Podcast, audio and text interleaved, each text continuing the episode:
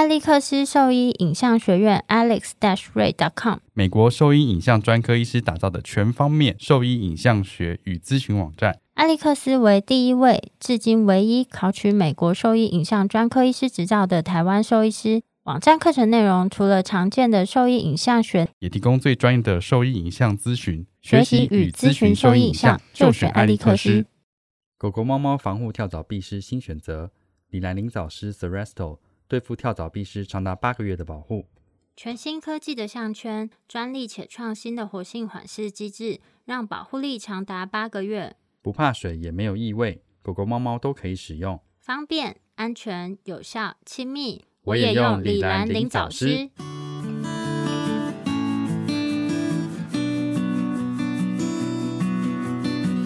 你现在收听的是 Wonder Vet Talk 超级好兽医的闲聊时间，我是兽医师林哲宇 Steven，我是兽医师肖慧珍。在这边，我们会用轻松谈论的方式，带给大家一些简单而正确的小动物相关资讯，也会和大家分享一下兽医师日常发生的有趣事情。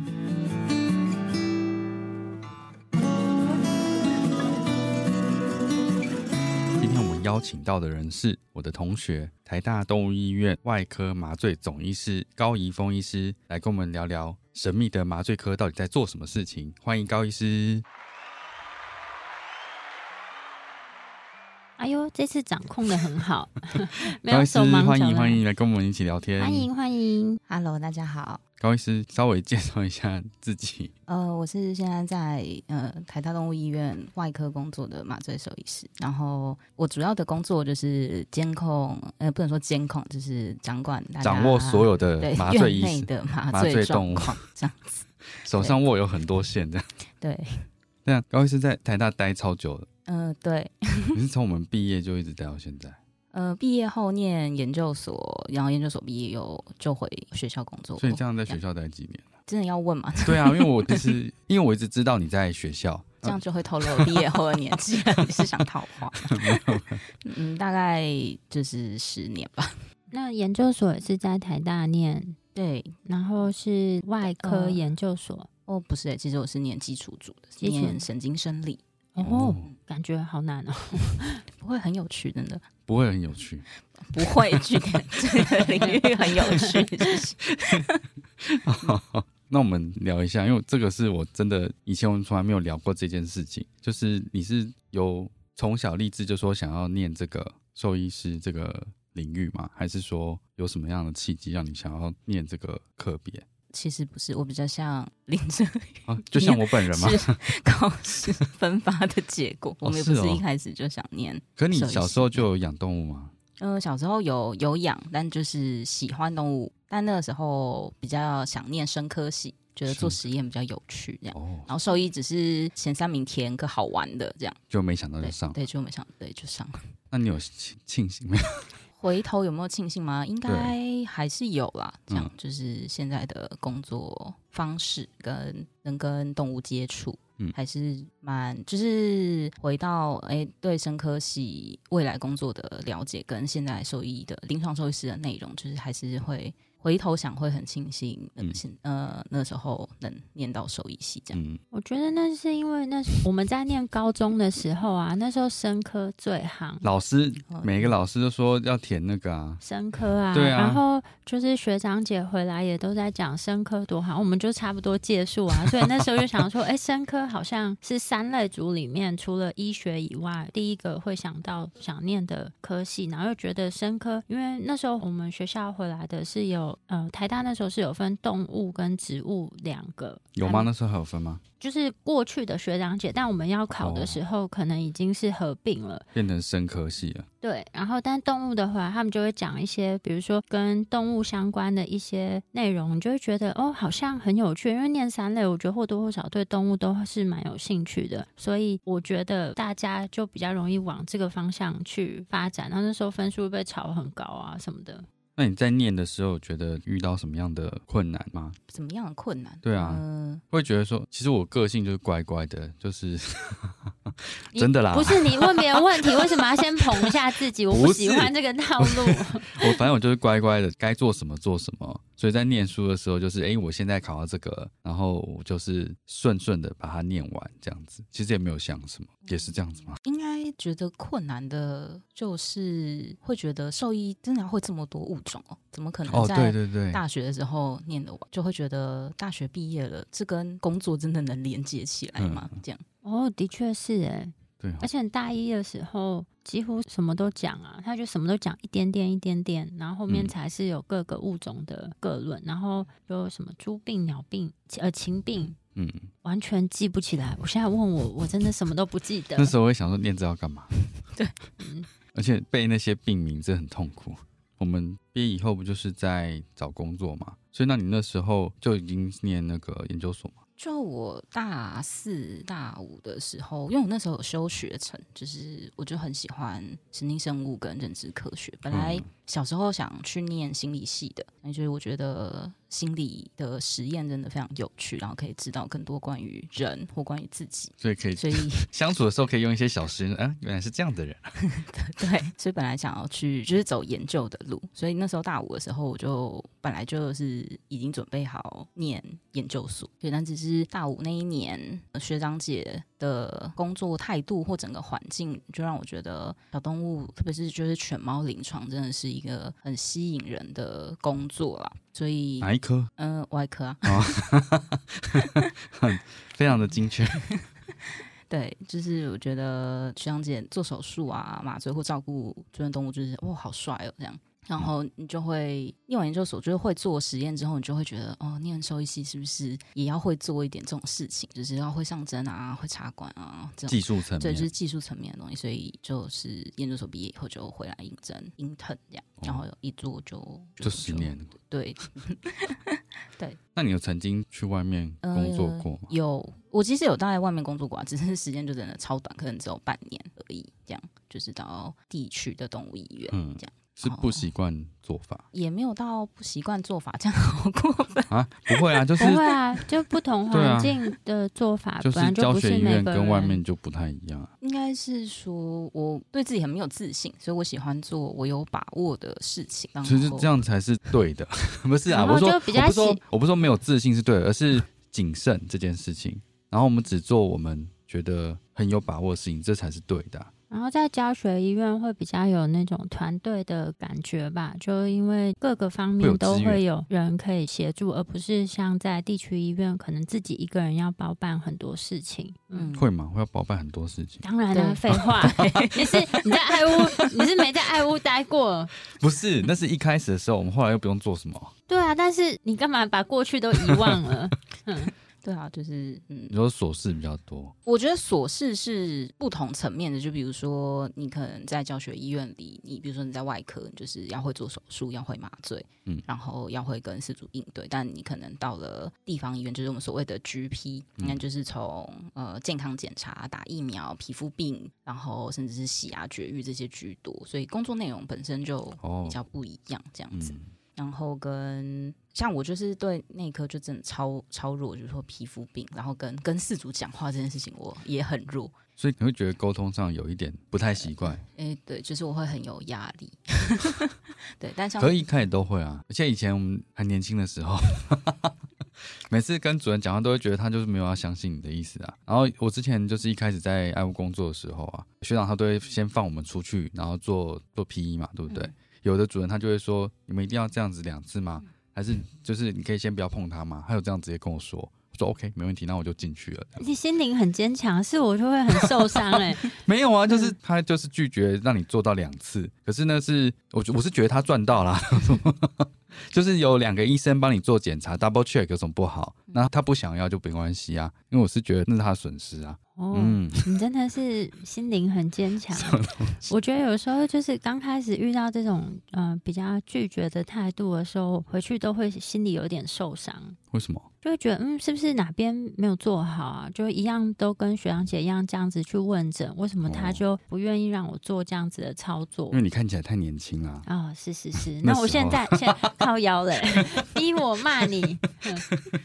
对，我是觉得一开始都会这样子，嗯，但耐过。哎，你那句要给我剪掉。对啊，耐过就好。不要这样破坏我的形 象。耐过就好。可是，在台大里面还是需要跟他们应对，不是吗？呃，你讲的东西比较缩限，所以四主问问题可能就大大概都是那几个，所以你就可以回答的很好，回答的很有自信。哦，可我你知道我以前也是，本来就想说他们问的问题我会紧张，一开始也会紧张。但后来也是因为他们问的问题，我都已经越来越抓得住了，所以很难问到我不会。啊，可是话不会，我就说不会。嗯，我这我不知道，就是我就觉得没关系啊。可能有两个层面嘛，一个就是 GP 的生活不能说不好，就是有可能更想做的事情，就是比如说我会看到跟其他带学妹啊，然后教学，就是对，然后发现哎，怎么会？大五毕业了，但是很多临床技术还是没有很熟练。明明可能我们在当住院医师的时候，大家还是花很多时间在带学生，不管是在哪一科。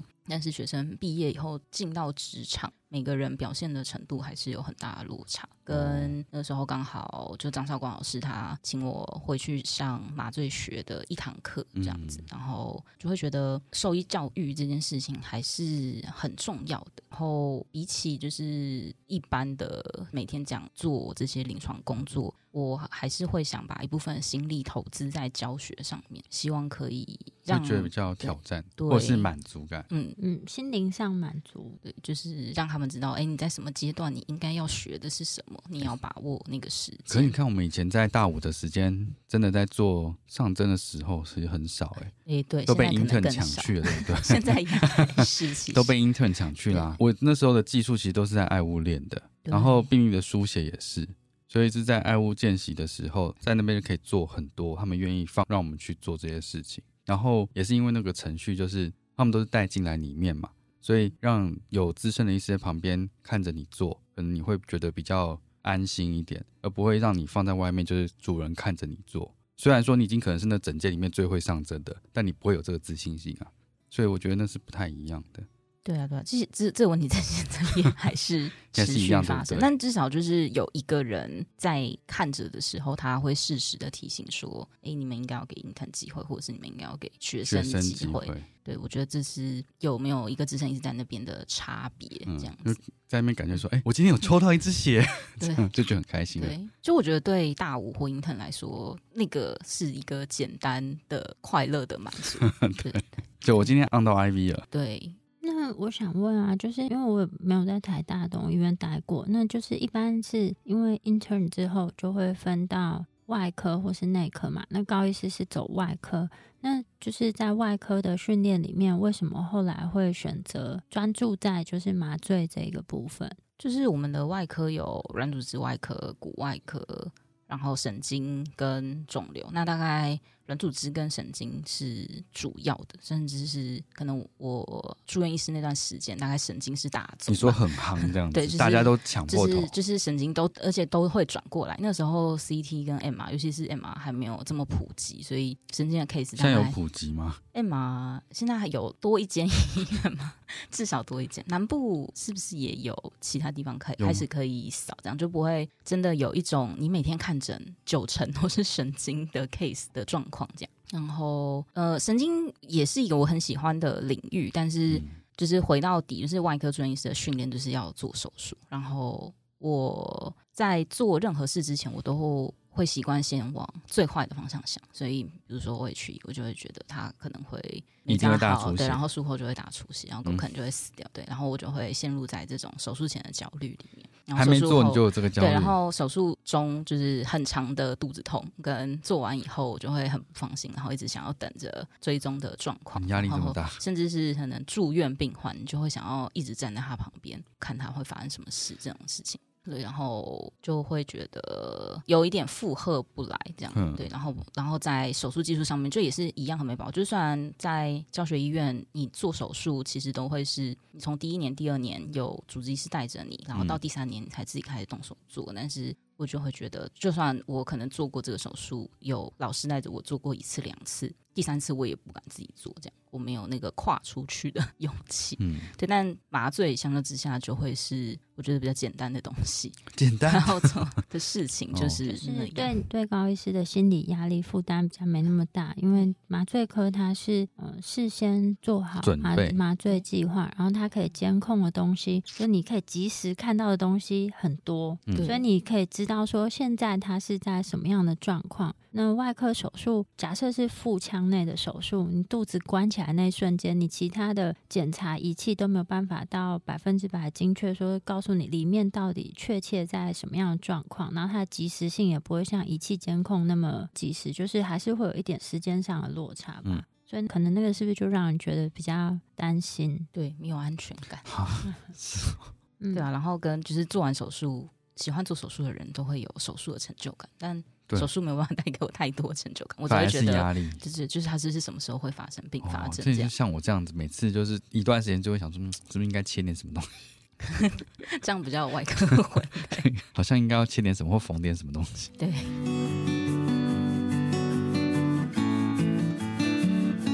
我是台大动物医院外科麻醉兽医师高怡峰，您现在收听的是 Wonder Vet Talk。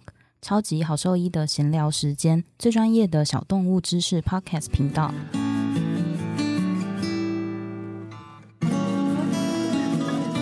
所以是因为这个原因，然后你最后是比较专注在做麻醉科这个部分。所以我本来念到阿兔，我就准备要离开了。我我就觉得我没有办法升阿三，我没有办法自己做手术，我也不敢去面对。因为毕竟是外科，这样对。然后，但那时候老师考量到，哎，其实我们在学校里面麻醉的主要的主力都是 intern 或住院医师。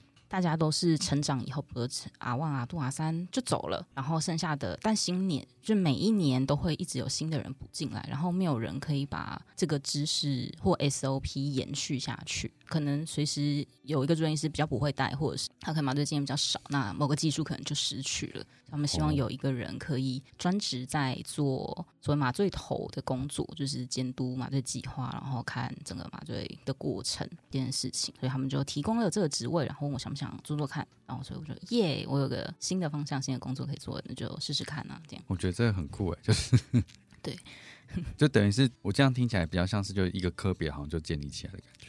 呃，新的 感觉上，这就是有点像，但是就是因为就一样，我们要有一个科，就要有一个专职兽医师。比如说，我们现在学校内有的科就是内科、外科，然后整合医学嘛，然后肿瘤，所以那个老师就是他必须要有一个专科认证。对，然后所以在台湾就是没有麻醉专科，或者是你今天你不是教职。你就没有办法自称自己是一科，就没有办法建立一个新的科别出来。对对，所以虽然我们有专门在做麻醉的医师，除了我以外，还有另外一个同事，但是我们就是隶属于外科的小喽啰这样。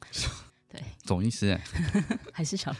对，那这样子，所以现在就是两位专职在带新的 intern，对，或者是 R 吗？呃，对，就是我们的工作上就是 intern 为主，然后应该说每天都还是会有住院医师他们轮到麻醉班了，然后所以有时候他们也会下来麻，这样，然后甚至是我或我同事会下去麻，这样，但通常就会是真的风险很高的、很紧急的手术才会是住院医师下下来做麻醉。工作主要都还是硬疼，因为这就是他们在外科训练的一个部分。因为我们外科的训练中心思想就是，你是手术医师，那手术一定要合并麻醉，因为我们不希望动物在手术的过程中感觉到任何的痛苦。所以药老师、小学姐他们小时候教我们的时候，就是外科医师一定要会麻醉，所以我们都是从麻醉训练起，然后开始进入手术这样。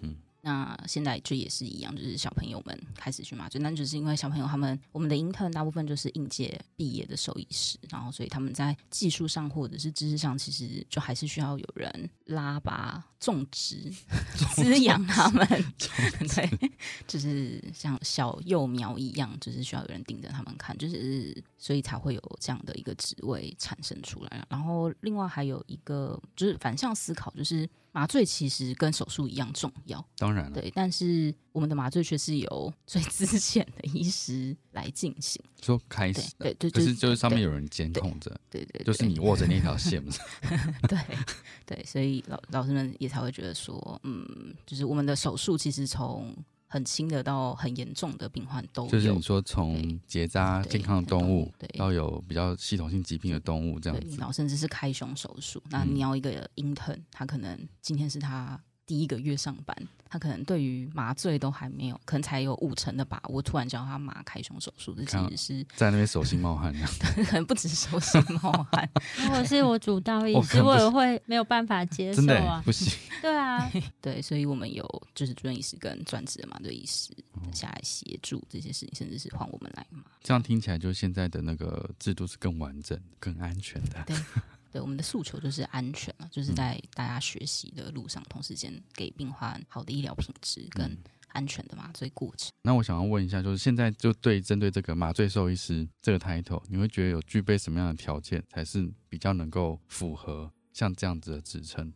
条件？对 我今天就我我会打破佛让他睡，算麻醉医师吗？嗯，就你在做训练的这段期间，你应该说他们应该要有哪一些技能？你要自称，这样想自称也对，因为我觉得之后对这个科别的需求会越来越多，我觉得啦。就是如果你是以麻醉专职为目标的话，那首先就是你的基本技术必须要好，就是上针、气管插管这些一定是不能太差的。然后再来是设备，就是麻醉机的构造，然后所有生理监视器它们的原理，它们怎么使用，它们怎么排错。跟药物的基本知识，就这些熟悉程度，对，然后还有如何处理麻醉中的并发症，这应该是最重要的。对，但其实麻醉中的并发症就跟内外科会遇到的很多状况其实是类似的，只是他们产生的更快，然后大部分是药物引起的，所以你应该要更可以从预防的角度去预防它，甚于治疗了。所以如果你今天是你要说你想要专职麻醉，那这些大概是。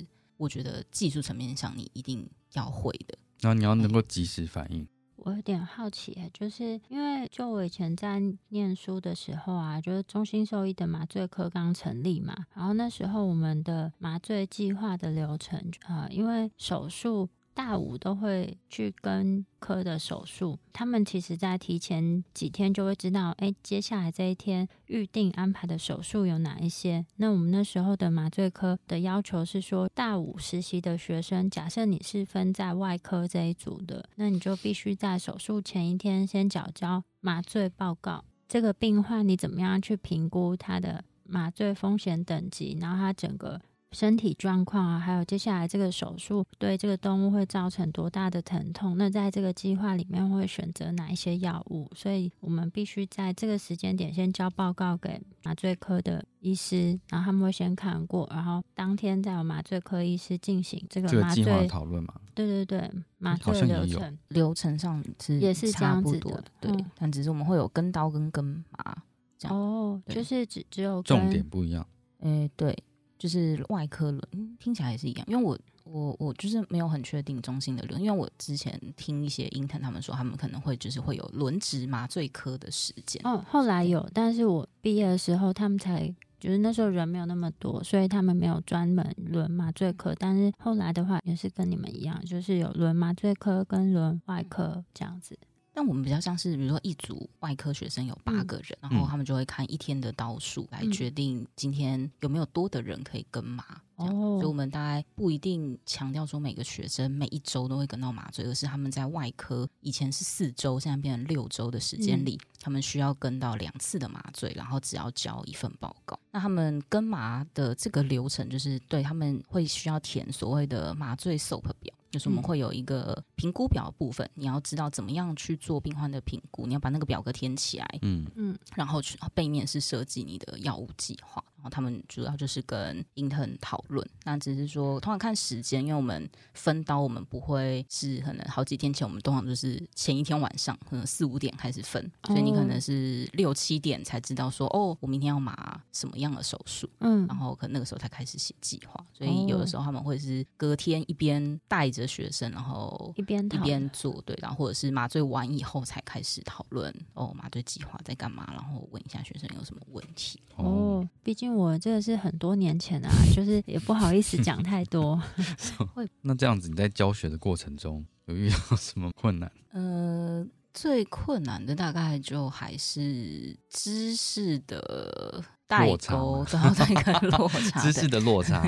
对，呃，大概期望会不期望会不太一样。对，就是尤其是越来越多年，你越难去掌握他们现在学到他们的基础知识在哪里。因为通常学生都是零啊，对，但零但零也有就是比较正分的跟比较负分的那种。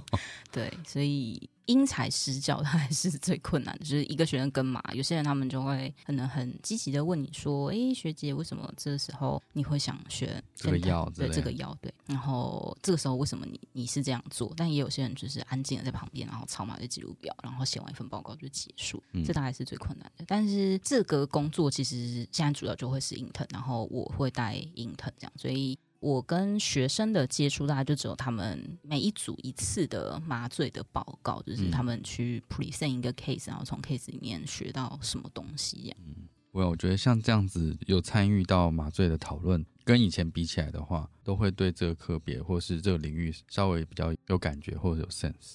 希望，但我就不知道会在在。一般动物医院工作，大家对于毕业生有没有这样子的感觉啊？嗯，我因为我现在没有在做这件事情，所以我不太确定。有带新的学生吗？不是，因为我现在没有在做麻醉啊。那我好奇啊，就是在台大，就假设一个动物它安排要手术了嘛，那手术前的麻醉风险还有手术的计划，是除了原本的主治兽医师以外，你你也会跟事主做这个麻醉前的沟通跟说明吗？还是其实主要都是由他的主治医师做说明而已？手术医师会在门诊约手术的时候，就跟事主说：“哎，他为什么要做这个手术？手术的风险跟麻醉的一些很基本的东西，比如很多通常事主都会在门诊直接会问说：‘哎，那麻醉风险是什么？’嗯，然后所以门诊的医师通常都会先跟他们讲。但到了麻醉当天，我们会有麻醉的兽医师出去跟事主讲整个麻醉的流程，跟这个病患我们麻醉前评估做了什么，还有哪些疾病状况，这些疾病状况怎么样会影响到这个手术麻醉。”的过程，或是比如说他是影像检查，他要打显影剂，那药物过敏的风险这些问题，我们怎么处理？就是会再由兽医师去跟他们讲，但通常这就会是 intern，因为这是他们一个练习的机会。然后通常就只有问题很多的 事主才会需要换我出去跟他们讲。对，所以我反而是带 intern 教他们怎么跟事主讲，但他们是去执行的人。就像这就是一个训练的过程，就是他们要借由这个机会去跟饲主讲话。所以小吉那时候去的时候，如果我一直问问题，你就会出来。嗯，可能，或者是，或者是，哎，那时候是阿宝学姐，对对，就是阿宝学姐就会出来这样。如果我一直问问题，就会说，我说只是说，嗯，好好好，没问题。因为你要试着问问题啊。对，我说我知道，我知道，好好，没问题，我就签了。他就会让他勾，就说，哎，你现在知道，就已经知道这些事实了。然后有签名这样子吗？对，就是我们现在就是用工会的麻醉同意书的版本。那像之前你们也有跟大家介绍过什么麻醉风险分级，现在其实也都会直接写在同意书上面，然后跟师傅说：“哎，你是第几级？然后为什么？”就是我们有努力的效法，像人医那样。只是我们还没有到开诊呢，就是仁医他们会有一个麻醉前巡视门诊，这样，然后因为时间的关系，我们就是变成他是在直接手术当天，就是麻醉前，我们跟师傅解释这些东西。其实也是可以有这个门诊。对，就其实蛮有趣的，是近年其实有一篇 paper 在讨论这件事情，就是真的四主对于麻醉的恐惧日与剧增，应该是一直都很高，甚至有时候有点天马行空。真的，你有我之前有遇到一只贵宾哦，他前肢越来越痛，他要拍的东西很细，但他就是不愿意麻醉，可是他只越来越痛，他就不愿意他去做这件事情，然后就放他这样子。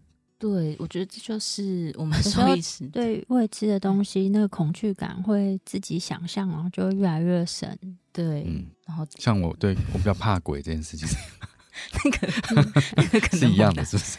我觉得是说对蟑螂的恐惧这种事情，可就是那是有形体的，就是未知的东西，然后再加上听到一些别人不好的经验，因为媒体啊或者是社团，通常是那种越糟糕越可怕，你才会去注意到，没有人会在上面分享说。哦，我今天麻醉了醒来超爽的这样子，对啊，谁会这样想？我的狗 经过肺肿瘤摘除回来，就是一切都活蹦乱跳，谁会写的一定都是死掉？那边说我没有办法接受，所以你记得都是这些不好的事情，所以会加深他们对这个不了解事情的恐惧。嗯而且我是之前自己去医院手术的时候啊，我印象中都是只有主治医师跟我讲到话，然后麻醉科医师没有跟我对话到。然后目前我现在工作医院，虽然我们的麻醉都是有麻醉负责的兽医师，但是通常我们在做说明都还是主治医师去做说明，所以我觉得。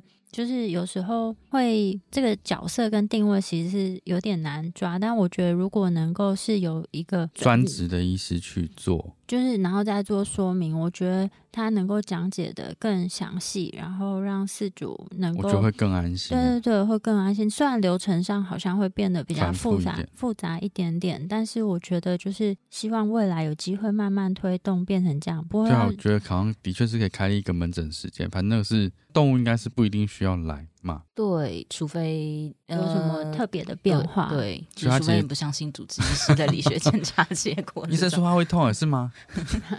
对啊，所以我觉得这的确是蛮好的一个概念呢。会做吗？呃，来大家当领头羊对啊，当领头羊，感觉就是应该是可以做像这样子的门诊出来，然后让大家能够去对于这个领域更了解，才不会这么恐惧或抗拒这件事情。嗯，希 希望有这，但我觉得有个一个困难点就是，真的大家来台大动物医院复评的第一个原因就是等太久。如果我们还要在他们再等一个门诊，可能就是又没完没了。不过这是一个努力的方向，就是让麻醉的知识传播出去，其实这才是对我们的病患，他们可以得到更好的医疗照护。我就想说，他们他们对风险的认定其实是很奇怪的，任何事情都是有风险的，但就是做好评估，我们能够掌控的越多，就越安全。对，像他们都不知道针灸其实是有风险的。这个先不要乱录啦，你很奇怪，那下次再讲啦。好好好好，很时事话题，哎，你有看到？是气胸吗？哦，对啊，哦对啊，所以大家追得很紧哎、对啊，我就想说，他们好像这件事情他们都没有在怕的，但这个其实有 complication 也是会死的、啊，对，对啊，那他们怎么不会说哦那个那个会这样子，所以就不要去，对啊，也没有啊，还不真的吓吓叫这样子。好，那今天很谢谢，就是高医师来跟我们分享关于呃目前在台大的一些工作经验啊，还有针对麻醉兽医师的工作做一些简单的介绍。那希望对就是麻醉兽医师有兴趣的朋友，那可以因为这样子的访谈，可以有多一点点的了解。那今天就很谢谢高医师来参加我们的节目，然后之后我们会有更多相关的麻醉知识内容跟大家分享。那今天的节目就先到这边喽。如果说有什么问题想要询问我们的话，都可以上我们的网站，我们的网址是 triple w 点 wondervet com 的 t w 或是 Google FB 搜寻 wondervet 超级好收益都可以找到我们。那今天就先这样子啦，拜拜，拜拜，拜拜。